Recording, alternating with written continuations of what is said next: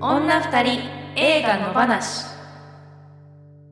さあ始まりました女二人映画の話第178回三田村千春です宇宙魔王ですこの番組ではシンガーソングライターの私たち女2人が映画について野放しに語っていきます映画好きなあなたやこれから好きになるあなたも一緒に楽しくおしゃべりしましょうえーこの番組は本この本編では基本的にねネタバレなしでお話ししていくんですがノートで音声配信している女二人映画裏の話の方ではネタバレありでより自由に喋っていますそしてこの番組は、えーそのノートの、えーでの収益で成り立っています1回100円で購入していただくと聞聞けますので、えーぜひ購入よろしくお願いしますそしてサポート、まあ投げ銭ですねもぜひよろしくお願いしますということで、はいあのあれですね先週、うんえーやるはずだった理想郷の後編のはい回の収録データはね、はいあの私のデータを消してしまいまして、はいいあの、はいね中中にうん中、中にいなく なったそうですお空に帰ってき まおし空に帰ってったたいやほんとびっくり したけどちょっとはい真央ちゃんもいろいろツアー中大変な中はいやばいっつってええうん連絡をしたりとかして、はいはい、うんうんっていう感じであの先週は急遽はい私のゆるゆるフルフリートーク会になりましたが、えーそして今週が、えー本来やるはずだった理想郷後編の撮り直し会うんとなっております。はいはい、なのでねより発酵したそうですね寝かせたおうんおしゃべりをお届けしたいなと思いまうんすなん。か映画そのものの記憶は若うん干もしかしたらあれって感じなんですけど、でもなんか、うんあの映画を見たことによって他のいろんなものを見聞きした時に、いろんな、うん、なんか想起するものがあったなって感じで映画とはちょっと離れるけどかもしんないけどなんかいいろいろ話できたらいいなって思い思ってました。そうですねなので理想郷にまつわることからうん、の我々のなんか最近のうん、なんか頭の中というか、そうですね。うん、そういう回になるかなとうんうん思いますが、まあその前にですよはいどうですか最近最近はねツアーに行ってました私は。行ってましたねはい、関西とかそう新潟福島、えーう茨城そうか、えーうんとあとは、えー大阪京都って行ってきて素晴らあしいそうそうそう京都のね、うん染めの京都って会場でやったんですけども、そう染めのは京い都はいのはい方がね、三田村さんによろしくお伝えくださいって言ってましたあそう今回も三田村さん誘いたかったんだよなとかって言ってて、えー、本当に、うん、なんかいつかやりたいですよね染めので一ぜ緒にひぜひやりたいです、まあ各地でねうん、野放しツアーですよ野放しツアーですねそれこそ名古屋ではね、この間やったけど、あそうですね、うん、そうそう岐阜にも来てほしいですしあ、確かにねうんう、ん西の方を巡る旅西の方ねねまあ上の方もそうですけど、うんうんね行きたいですねねでもやっぱりその関西久しぶりに行ったけどうんやっぱその人口の母数が違うなってすごい感じたというかなんかおーなんだろうまあもちろんど東っ北ちと多かいってこもとあそうそうそうう、ん東北とかもお客さんいっぱい来てくださるんですけどなんかこうなんだろう宣伝の力の入れ具合の割には大阪の方が来てくれる気がするっていうか、ななんていうかあ関へー関関西方面の方の人の方がうんうんなんかこう回ってってくれてる人がいるなあってーいう熱量が、熱量がそうちゃんと聞き続けてくれてる人がいるっていうんう感じがして、まあなんかシンプルに多分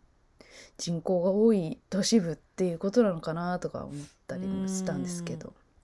まあ、久々だったからよりその待ち望んで、あまそおうちゃん来ねてくれ確たかっにていうのがあっうたんんじゃない、うんそうなんかだから全くの初めてではないし過去に行ったことがあってっていう場所だから、ねはいはいそのあの見たことはあるけど随分ご無沙汰してたっていう人もね来てくれたりとかしたうので。んでもやっぱ不安だよねその、うん行ったことがあるうん、からこそもう一回行った時に来てうんくれなかったらどうしようっていう、ねねえうんうんそうなんですよねうんなんか全然知らない人しかいないことよりもなんかうんうんうん知ってたけど忘れられてる方がなんか嫌だみたいなさ、そうねなんか比較しちゃうしね、うん昔はこんなに来てくれてたのになみたいうな、ん、そうそうそう、であとコロナ禍が挟んでたりもすると思うから、ねそれによってやっぱりねこうライライフスタイルもうん変わっだという人が多くて、うんうんまあ、やっぱりライブハウスに足を、まあね、しょっちゅう運んでた人もね習慣が変わったりとかうんっていうこともよく聞きますからそうですねうんまあ、それは全国どこでもですけれども、ね、そんな中うん、うんありがたいですねい。やありがたいですねだからなんだろうまあ東京でやるのもいいんだけども東京以上にやっぱ地方の方が来てくれるなっていう実感がツアーしてよりあったんで、ああそうか、うん、うんなんか東京でやるよりもなんか待っててくれてる人がいる場所に行ってやった方がいいなっていうのはなんか思いましたね。うんおなんかそうそんな話をねそう、あの福島で音速ラインの藤井さん音速ラインのボーカルの藤井さんうんうんが共演だったんですけど藤井さんと話してて、そうなんか新しい層に向けてアピールしたりすることも大事なんだけど、まあ、ライブだけじゃなくて音源制作とかに関しても時代に合わせたり、若い人に向けたりとかっていう感覚も大事なんだけどなんかずっと聞いてくれてる人に対してずっと歌い続けていくっていう気持ちの方が大事だと思うみたいなことを言ってて、うんあそういうのあるよなと思ってもちろん新しいチャレチャレンジはしていかなきゃいけないけど、うんでもずっと聞き続けてくれてる人に向けてやり続けるっていうことの意義みたいな。そうだよね、まあ、うん両方必要だし、そうそうそそうの長く続けてきてるからこそ、うん、なんかそる中でそのバランスって少しずつ変わってきたりするよね。ねそうですね。うん、うん、だからなんかそういうことも考えつつうん、うん。これからどうやってライブしていこうかなとかもすごい思ったりして、はい。うん、でも染めので三田村さんとややりたいなっていうのすごい思いましたやりたい、ね私も。めっちゃいいとこですよね私もあいいとこいいとこあ。れねうん。そうそうそう。私も関西はこの間えっ、とこの間この間10月 か。はい10あそうです月よねに南ホイールはい行はいっ行たってのましたがねすいごい久々の関西だったうんうんので、ね、ちょっと頻度が、まあ、うん昔よりはひ、減ってしまったので行きたいなとは思いつつねなかなか行けないので、行きたいですね。ねえ大阪もいい街だしな,、なんかそうねそうなんかやっぱなんて言うんだろう東京もなんか、本当に隅々まで人が住んでて至る所にいろんな商店街あるけど、なんかやっぱり大阪とか京都とかもあと福島とかもそうだったからなんかこう本当に人の生活のための商店街みたいなものがすごういん細かくちゃんとあって、なんかひ人の気配みたいなのすごい感じて、うんうんうん、人情みたいな。そうそうそうなんかその土地で生きる人たちの生活みたいなのがすごい見えて、なんかそれもツアーの良いところうんって感じしましたうーんうん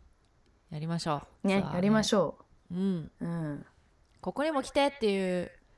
人あがないんたからねぜひ確かにメ確ールかに確かうに、んううんん、意外とここにもリスナーいるよみうたいんな。うんうんうんいねや本当になんかたった一人のために行くことってすごい全然めちゃめちゃ価値あると思ってるから、おうおうおうおうだだってそのその町で一人も聞いてくれてない町とかって全然あるわけじゃないですか、多分なんかこう、うんうんうん Spotify のどこで聞かれてるかとか見てたりしててうもん一、人も聞いてない国があるようなことがいっぱいありながらも一、人だけこの国で聞いてくれてる人がいるとかっていう事実ってなんかすごいやっぱ嬉しいから、その人のために歌いに行きたいみたいなうんうんうんことって全然なんか感覚としてあるなと思って。確かにうん、なんかねそういうつながりで呼んでもらえたらいいですけどね、そうですね、うんなんかうちお店やってるよとかそうそう全然だからなんかちゃんとした機材とかね設備なくたって全然いいし、まあ生音でね再そ復うできそるうしそう、うん、確かにそういうこともね、うん2024年になりますけど、なんか考えられたらいいですねね、うんこれまでとちょっと違ったね形でねそうね、ライブとかねライブとかイベントとかね、ねやれたらいいなと思いまえす、うんはい三田村さんはどうですか最近は、最近はなんだろうねあでもなんか最あのーそのワンマン10周年のワンマンうんから1ヶ月ぐらい経ってああそっかそうそれぶりのね1ヶ月ぶりのライブ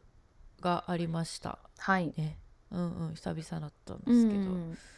代々木でライブだったんうですけど、んそうそう代々木のどこですかなんごい楽しかったロッジっていうああ最近よく聞く気がするそうですね、うんここ多分できて23年ぐらいあなあんーですそけどうなんだ、えーそうそうそうやらせてもらったりとかあと今週末もね下北でライブがあったりとかするんですけど、うんうんうんうんなんかやっぱ今年最後のみたいなああそこうねとをね考えたり言ったりする時期になってきたなとそ思っうて、ですね確かに、うんうんああとねあのそうだ16時間断食ってあるじゃんあるねあのーそううんありますねやってますね結構みんなまあとりあえずゆるくしゆるいゆるくやりたいからはいはいはいはいはい いきなりスイッチじゃなくて16ね時間はちょっとね、うんあれだと思って、うん14時間断食っていうのを勝手にやってまして、あーあーでも効果ありそ14時間なのでまあきつくないんですよねう全うん然、うんうんあの夜ご飯をまあ私はあの娘と一緒に6時ぐらいに食べるうんで、んはいはいはい6時に食べてその後夜例えば夜食みたいなこととか、うん夜の間食お菓子とかそういうのをまああーしないでうん夜6時から14時間なので朝の次8時とかうんまでは食べないっていうはいはいはいはいなのでまあ朝8時に普通に朝ごはん食べるみたいな、うんまあそういうのを何日か、まだ何日かなんですけどやってあま、ーあーですうもんえ絶対なんか出ますよね効果が出そそううんうやっぱ夜やっぱ6時にご飯食べるとどうしてもまあね、ちょっそとうですよね10時11時ぐらいにあなんかうん小腹空いたなとか、うんなんかお菓子が目に入ってきたなとかなっちゃってたんですが、うんそうそうそこをねこうぐっとこらえてうん寝るっていうあーあ睡眠ダイエットっていう方法ありま すよねなんかとりあえず寝とくみたいな寝て忘れるみたいな、ねうんそう感じでやってますけどまあそんなにこう苦でもなく、うんうんうんうんうんうん、ややれるのでうん続けて、めっちゃ良さそ行ううん、でそのうちこう15時間15時間半ええ伸ばして16いく時間あーそうそうそうそまあでうもできたそらいいのなと思って子供がいるからルーティン化しやすいですね、その、そうだねねそうそう夜ご飯の時間とかがね、うん、決まってるからう、んうんほぼ、うんそうなねのうんいやなんかだからルーティン化させるのが一番体にいいんだろうなっていうああそう気がだしよますよねねうん生活リズムね大事やっぱりね、うんうんまあ赤子の生まれる前はもうバラッバラだったからそうですよねうんう、ん難しいよねねそうそうそうまあでうもん普通に昼間はあのお菓子も食べてるうんし、うんでそれ以外の時間は別に我慢ましてない、あ、うんね爆食いしなければうんそうなの、んまあ、でもやっぱ夜の時間帯を食べないっていうのはね、結う構ん大事かなと思って、ねえだかやっらてますなんかその時にすっごいお腹いっぱいにしといても、そんだけ時間空いてれば朝こう腸がすっきりしてるっていうか、うんうんなんかそんな気がする、してそううんね、なんかやってみてまうす、んゆるくねあ素晴らしいですね、そんな感じそんな感じですか我々の近況なんかでもねまあ、うんちょっといろいろこの2週間でいろいろうん喋りたいことがあったんですけどまあおいおい、う おいおい喋りますえまそたれなそのんかね本編にうん本編につな関げる感じ関係ないじゃくてああ関係なくて 三田村さんとただなんかたあだ OK 世間話したいみたいなやつがいろいろあったオフでオフで オフでね、はい、それはオフでやれっていう はいわやつかもしれないかりましたじゃあ行きましょうかいきますか毎週一つの作品を取り上げて語っていきます今週の作品はロドリゴ・ソロゴイエン監督「理想郷女が二人」集まれば映画の話で気がくれるダラダラズルズルゆるゆると今日も平和な木曜日今日も平和な木曜日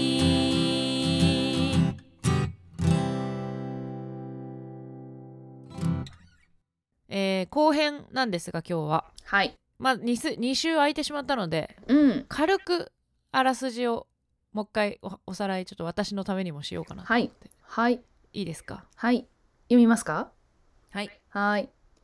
フランス人の夫婦アントワーヌとオルガはスローライフを求めてスペインの山岳地帯にある小さな村に移住するしかし村人たちは慢性的な貧困問題を抱え穏やかとは言えない生活を送っていた隣人の兄弟は新参者の夫婦を嫌い彼らへの嫌がらせをエスカレートさせていくそんな中村にとっては金銭的利益となる風力発電のプロジェクトをめぐって夫婦と村人の意見が対立する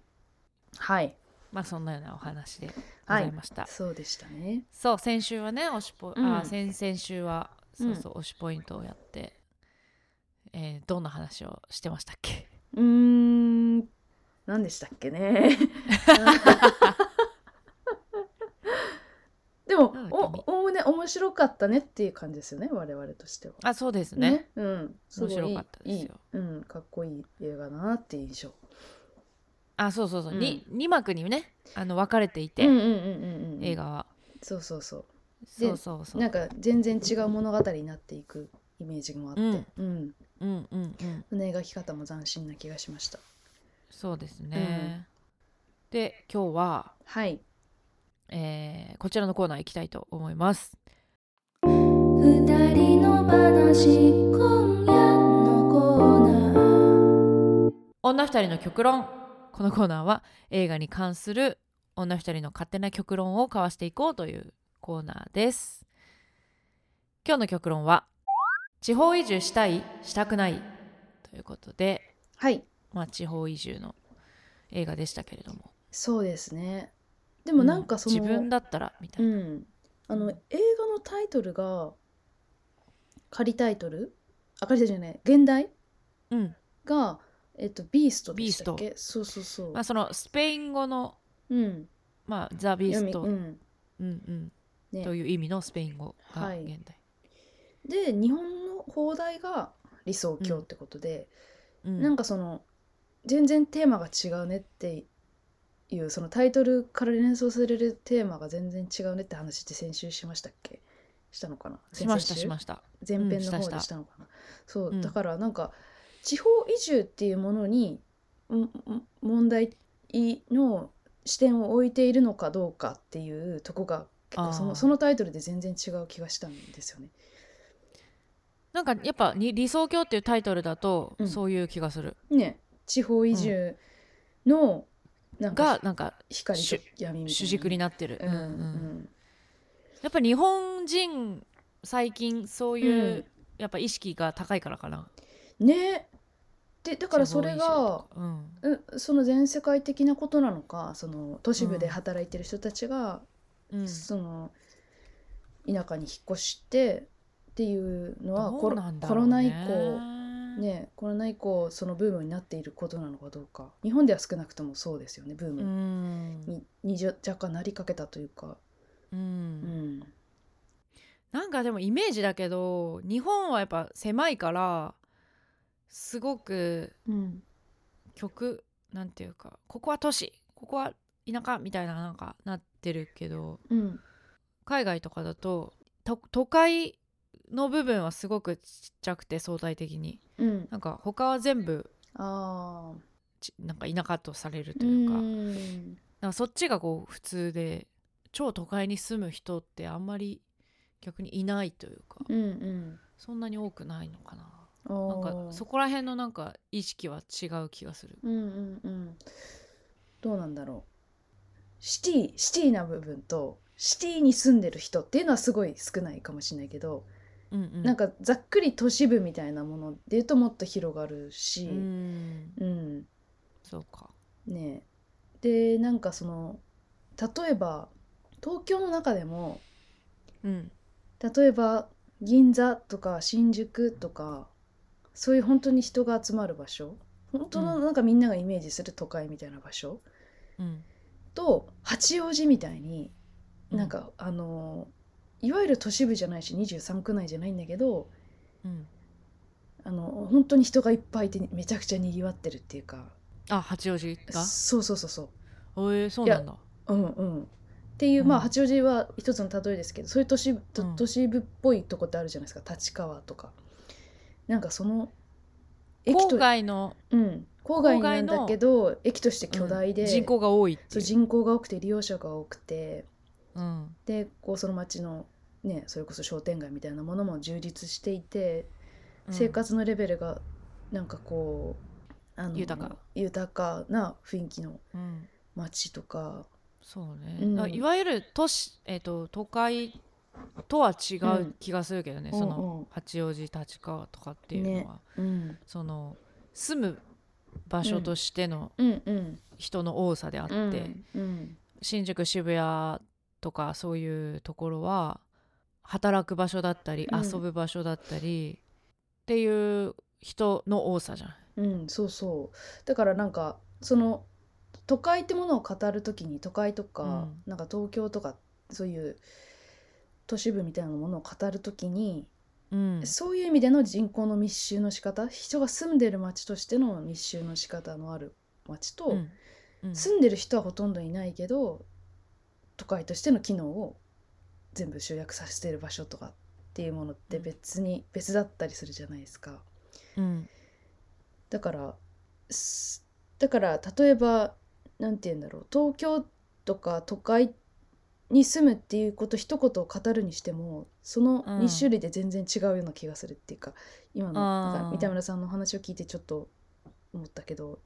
ううんんほ本当のシティの部分に住んでる人と、うんうん、と都会の中でもそうじゃない部分に住んでる人とみたいな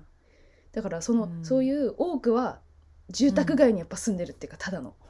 うんうん、ただ多くの人は東京でも我々もそうじゃないですか、ただの住宅街に住んでるってういんうか、うんうんうん新宿みたたいなところに住んでると思われるけど外の人からすると、あーううんんうん別に普通の住宅街に住んでるっていう。うんまあでもうん田舎出身者から言うと、うん一緒よ なんならだ ってうんだって神奈川も東京だしん埼玉も東京だうし、ん群馬も東京だもんうん千葉もうんうんだから、うんうんいや群千葉だからい全然田舎だよとか言われる とまあ若干カチンとくるよねやっぱり、うんあそうなんだうん、だってもう細目で見たら一緒だから、 ね、地図をうだいたい丸で囲ったら同じエリアそうそうそうそうそうそうもう東京確かにねだからまあうんそういう、えー、とシティのところに、うんうん言うても電車で行けるっしょ、うん気軽にっていう、はいはとか日々ね、うんまあ、通勤圏内でしょっていうところはもう一緒なんよ。うん外からです、見たらねそうそうそうそう、うんもちろん東京に住んでる人間からしたらいろいろあるよ、何区の方が上だとか、うん、飛んで埼何玉みたい線なの方が上だとかそうそうそうそうそうそうでもそんなの本当にそれ以外の地地域からしたらマジで一緒だから、話そうねうるせえって感じそうですよね なっちゃう確かに、から まあここで今日話すこととしたら、まあもっとそのうん大きい、目で見たうん、地方移住、いやだから私がイメージした時に地方ってなんだろうっていうイメーはいジ、はいはいはいでうんそのなんだろうだからこのオルガとアントワーヌが移り住んだところって、本当に山奥じゃないですか、ああそうねねだからんそれと、うん例えば岐阜の駅前うん岐阜の山奥と岐阜の駅前じゃ意味が全然違うと思うんですよあ岐阜の駅前に住むっていうのは 私にとってはやっぱりその新宿に住んでるのと同じようなもんじゃないかなって思うんですよね。そのええー、とあま東京まおでちゃいうんでところもまおちゃんあ東京でいうことがしどうでしょでもそうまそうおちゃんがうん岐阜の駅前にす引っ越しますだったらそれって地方移住でしょ、うーんとそうなんだけどそれだったら私はできると思うんですね。そのああそのいわゆるそのエリアの中の都市部みたいなところだったらできるなって思うそれは多分生活の環境あそうがあんまり変わらないと思うからうんうんえ、うんできるけどでもそれってその地方移住じゃないでもその名目として、名目っていうかその、うんうんうんよ呼ぶとしたらあそうそうそうそうそうんう、うん、だからなんかそれだったらしたいって思えるけど、そあーの山間部に行けって言われたらしたくないになるなっていう、うんうんうんうんうん、うまあなんか単に利便性になってくるよねそれはうん、とあと私は思ったのはそのやっぱうん人の関係性っていうかその都会的な人の付き合い方しか私はしたことがないし、なんかその子がすごく匿名性がある都会だと、うんうんんだけどやっぱりもっともっと、あのー奥に行っていくとどんどん子,、うん子が子でなきゃいけないっていうか子を認識して生きていかなきゃいけないっていうのが、うんやっぱりなんか私には苦手な世界に感じうるんから。いや岐阜の駅前も ね匿名性はなないい気でがすするかよそうですか、うんうんそっかなんか前行った時の印象ですごい繁華街があってなんかすごい賑やかで人がとにかうんくうんうん行き,、行き来が多くてみたいなイメージがあったかうんらそういうまあ場そ所れはすだごっくたら生きていけるなっていう気うんはするというかうんいやでも住むとなったらやっぱりうんそれはあるようんまあねでも東京うもん別にあのうちも実家だったら周りの人たちとの関わりはあるし古くから住んでる人同士のこうつながりもあるしうん友人関係もあるしっていうのはもちろんあるんだけどなんかそれぐらいの感じだったらいけるなっていう、うんうんううんんのは思ったりするんですけどね。そうね。うんでだから三田村さんなんかはなんだろう、うんあの都会移住してきた人じゃないですか地方から。うん。うん、だからその今からまたどこ別かのとこにねうんとかっていう、そううんね。でもやっぱそのなんて言うんだろうそういう地方の閉鎖性みたいなものが嫌な人が都会に来るイメージはあるありますようね。んうんう。う んんそうなんだよ。これ多分消えたデータの中で言ってる けど、あの都会での生活に疲れうんたとか、なんか人間関係とかコミュニケーションが苦手なうん人が地方に移り住むみたいな話がよくある、よく聞く、くけど、そういう人は田舎はあんまり無理だと思う。うんうん、実はこそ高度なコミュニケーションが田舎の方が求められるっていうね。よっぽど社交性コミュニケーション力がある人のイメージがある、地方移住する人って、うんうんうんそうねなんかねだからそういう意味で言ったらアントワーヌはマジで向いてないなっていう、向いてないねやっぱね顔が怖いしねそう私不愛想だしうんうんでオルガも別にねそうねニコニコしてるタイプではないからね、うん確かにねだから本当に怖い顔の2人を選んだってうん感じですよね、役者さん的じゃあにねそりゃそりゃ無理っていうか周りの人は警戒するよね、やっぱ、うんそのうんね地元の人はねまあだからアントワーヌとオルガーっていうのがなんかそのスローライフを求めてって書いてあるんですけどうんなんかそのそそれってなんか単にゆったりとした都会とは違う時間の流れをあー感じたいから移住してきたっていうよりかはちょっとスローライフが何なのか分かんないですけどなんかそういうことよりかは、その割といろいろな志が高く来たっていう印象があっうんて、アそンのトワーヌとオルガが。のえっと野菜よねそう無農薬野菜みたいななん無か農有機うん栽うんうん培みたいな、うん有機栽培して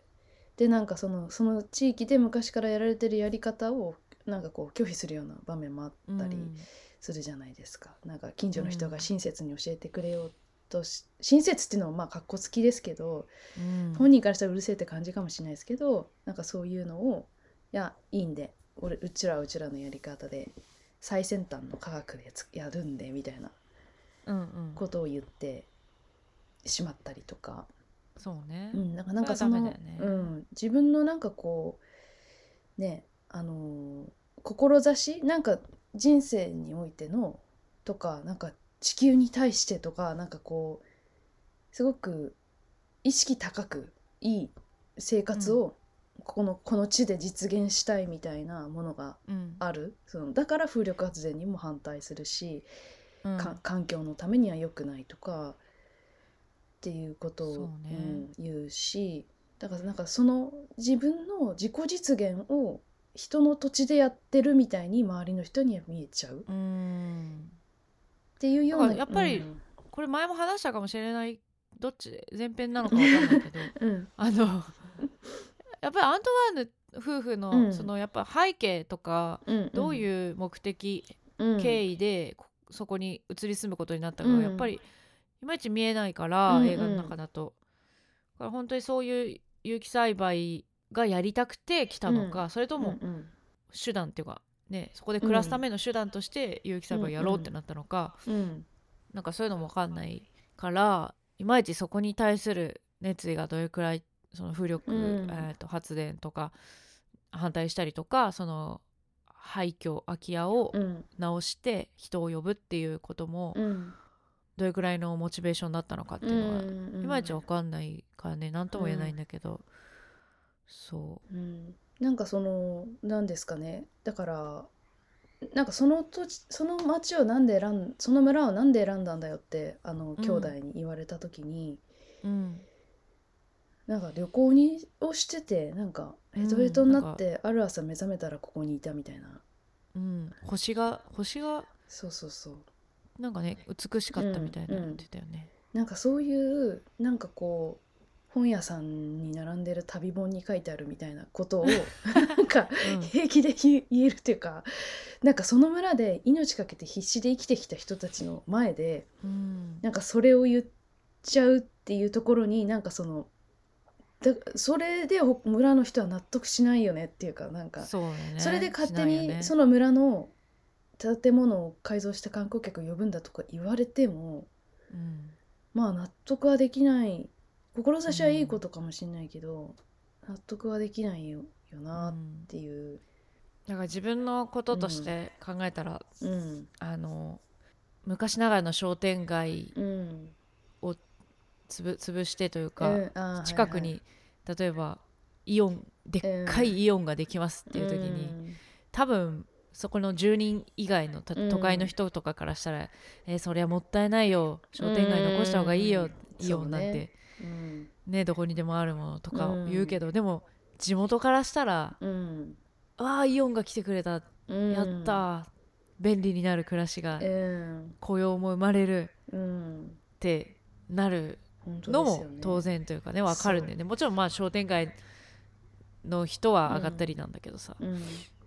そなんかそれを外から来たアントワーヌがやなんていうか「いや商店街もう一回盛り上げていきましょうよ」とか言ってヨボヨボの老人とかを立たせて頑張らせようとしてるみたいな うん、うんうんなんか無理やり外から来た人がそういうことをやろうとしてるみたいうんにそう見えてるねっていうね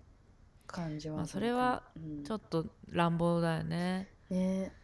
だからなんかその都会からそういう地方に対する暴力性っていうか、なんかそういうものもすごい感じるうんなんか理想うのん押し付けみみたいなうんのとはか、うんあるよね、そういうなんか風力発電の施設とかをうん田舎にわざわざ建てるっていうか、まあもちろんねその土地の風を使ってだからそこでしか使えないんだけどなんか例えば原発の施設とかもそうだし都会には東京には作んないじゃんこれっていうものをうんあのその基地とかもそうだしうん東京には作らないものを地方に作らせてうんそこに生活する人たちの生活を圧迫させてそれを成立させているっていううんでなんかその代わりにお金をいっぱい出しますよみたいなやり方でこう都会の機能をだけを守っていくみたいなうんなんかそそういう傲慢さというかっていうのそれもあるよねなと思って。うんうんねうんじゃあなんかね周りからその善意の助言とか、うんこう新しくこれをしたら盛り上がってうんいけるかもしれないみたいな、そういうアイデアを一切遮断した方がいいのかっていうとうんそうでもない気もそすうるですし、ねだからあまりにもなんか生産性がないからねそのうんそのままじゃだとねうんそうそうそうねねだから、うんだからやっぱりコミュ力だと思う、あーめちゃめちゃ必要ですよねそううん誰が言うかってすごい大事、うんだからそうね同じことでも、うんうんいやそうなんだよなうんそうねだからあのアントワーヌも一人でも親戚があそこにいれば多分そうせね説得力が違ったんですよねうんうんうん、ここは確かに僕は一度しか来たことがないけど大好きだったおじさんのが住んでた町なんだみたいなこと言ったらうん多少心象はいいですよね周りの人たちのねうんうんでもアントワーヌとあの兄弟がすごく対立しているだけであってうん、な隣んか人のねそう隣人の兄弟が対立しているだけであってまあそのアントワーヌもあまりにもそのその土地の人たちのなんかこう大事にしてるものを無視しすぎている感もあるしあのう隣ん人の兄弟もあまりにもなんというか高圧的田舎者、うんうんあ田舎者じゃない都会から来たよそ者は黙っとけ感みたいなのがうん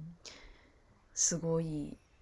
そういう差別的なものが強いっていう、極端なうん2社だけど、なんかそれ以外の人たちは、うん、俺もあんまり風力発電はいいと思ってねえんだよなみたいなおじさんもいたりしたじゃないですか。うんうんうんだからいろんな人がいるのはそうなんだけどだからそういう人をね徐々に味方につけてみたいな、うんうんそううんやね、り方だったらいいんだそうそういけうどのはねねっていう。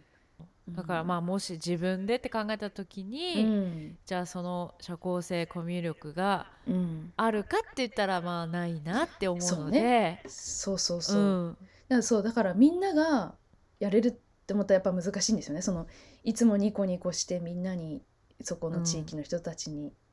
の意見を聞いて受け入れてっていう生活をみんながやれるかと思ったらやっぱ違うですしね。そうそうそう、うんでもなんか人がこうどんどん流動的にうんえっといろんな場所に住めるっていうのうはんいいと思うんだよね、そうあーいはういはい方が確なんかかにこう健全だとは思ってるんだよ確かにね固定化していくことでやっぱ閉鎖的になっていくっていうのはありますもんね。そうそうそうまあだから増えてはうんうんいくんだろうし、まあ、自治体側もねやっぱそうしないとうん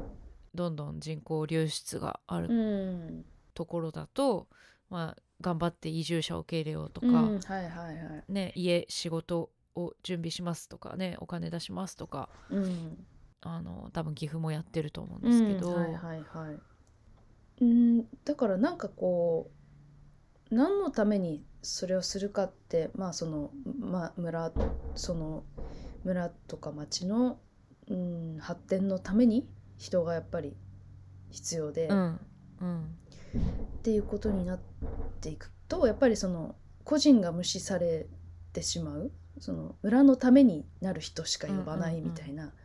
うん考え方とかだとどうなのかなって思うとも思うし、ううんん、でも、まあ、そうじゃないと行政からお金が出ないのも当たり前だと思うし、うんうん、なんかでもそのなんかシンプルにここ住みてんだよなみたいなアントワーヌみたいな人を受け入れられるようにならないとそれはそれでむずそうだねうん、地方の方がそれを受け入れられないとなんかこの村にこのこと大好きな人しか受け入れないみたいな人うんうんうんなんか何でもこの村に合わせてくれる人だけが欲しいっていうことこそがもう本当に閉鎖的な感覚だから、うん別にそこで好き勝手生きてますよっていう人を許せる環境じゃないと人は増えないような気もする。そうだようね、ん、そう思うだってそれがやっぱそういうのが嫌でしたくないっていう結論になっちゃいますもんねやっぱみんなそうそうそうそう、ね 自由に田舎暮らし楽しみたいっていうのが実現できればねもっと増えるんでしょうけど。うんうんうん、でもなんかこうインフラの環境っていうかそういうので助け合わないと生きていけないそう環だよ境もあるだろうしそうそうそううんだから本当に一人だったら無理だからうね,、んねそうだから本当そういう人は生きていくの都会でややれうんって話になるし、そうだようね、ん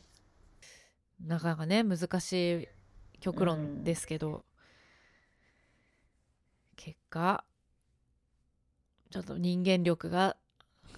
ありません、 そうね。うん現状人間力だとやっぱがなくてもうん。生きていける地方移住になったらいいね、うん。いやそうなんかちょっと話それるんですけど、あはいはいす最近そのポッドキャストを聞いてるっていう話を裏の方でしたと思うんですけど、あ先週はい、海外うんふ翻訳のあの、うんうんう本ん本を紹介するポッドキャストの中で、まあ、読んでないんですけどあらすじを聞いて、それを読んだ人たちの感想を聞いて思ったことなんですけど、うん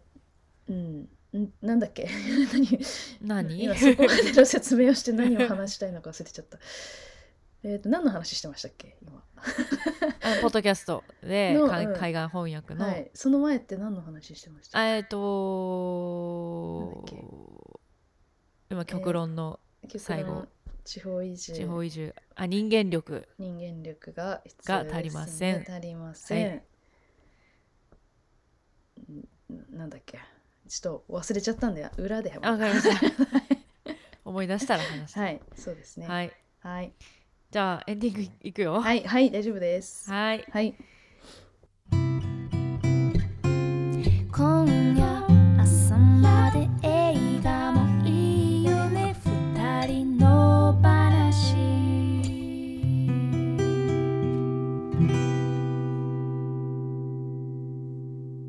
女二人映画の話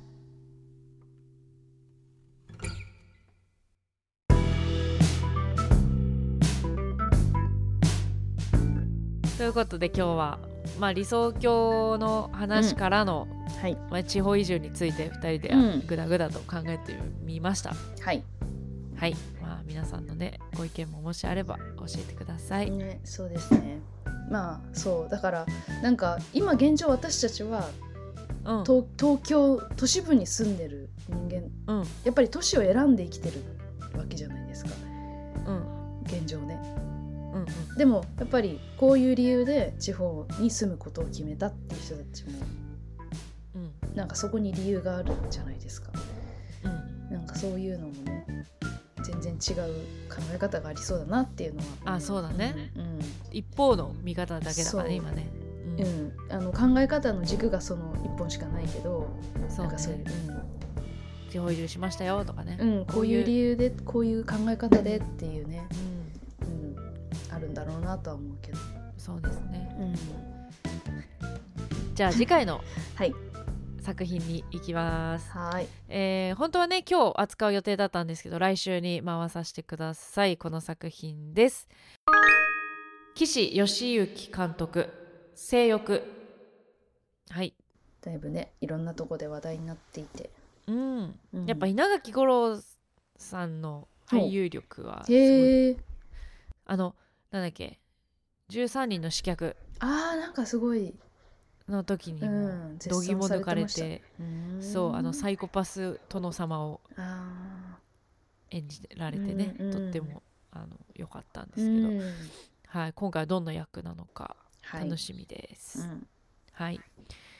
この番組ではあなたからの感想やご意見をお待ちしています。この作品を扱ってほしいなどのリクエストも大歓迎ですし、過去回の感想はいつでもお気軽に送ってください。メールを採用させていただいた方には2人の話ステッカーをお送りしますので、住所と本名も書いてください。メールアドレスは2人の話アットマーク gmail.com です。この番組はポッドキャストと YouTube で聞けますお好きな聞き方でどうぞ YouTube の方はコメントやチャンネル登録グッドボタンをお願いします Twitter、Instagram やっておりますアカウントフォローお願いしますまた感想やご意見は「ハッシュタグ二人の話」をつけてぜひどしどしつぶやいてくださいそしてこの本編と合わせてさらに喋り足りないことを女二人映画裏の話として喋っていますこちらは女二人映画裏の話のノートにて音声配信中で1つ100円で購入していただくと聞くことができます今週は理想郷ネタバレありのさらにの話なトークですぜひ聞いてみてくださいお知らせありますかはいえっ、と宇宙魔王ツアーまだ回ってましたあと岩手と仙台に行きます、で12月10日はツアーファイナル東京でやりますのでぜひ遊びに来てください、うん。ああと12月2日名古屋行きますおはといもありますね。こはい今年い今年っぱい。そうですね、はいえー私三田村千春は、えー今週12月3日下北沢ラグーナでライブがありますあと12月12日に、えっとファンコミュニティ限定のオンラインライブっていうのをやりますので、えーぜひよかったら見てみてくださいそれが今年最後のライブになりそうですうんまあ、ファンファンコミュニティはねあの月額かかるんですけどその1ヶ月だけ入ってそれ見て大会とかもできるのでお、ーはいはいはいはい、もしよかったらチェックしてみてくださいよろしくお願いします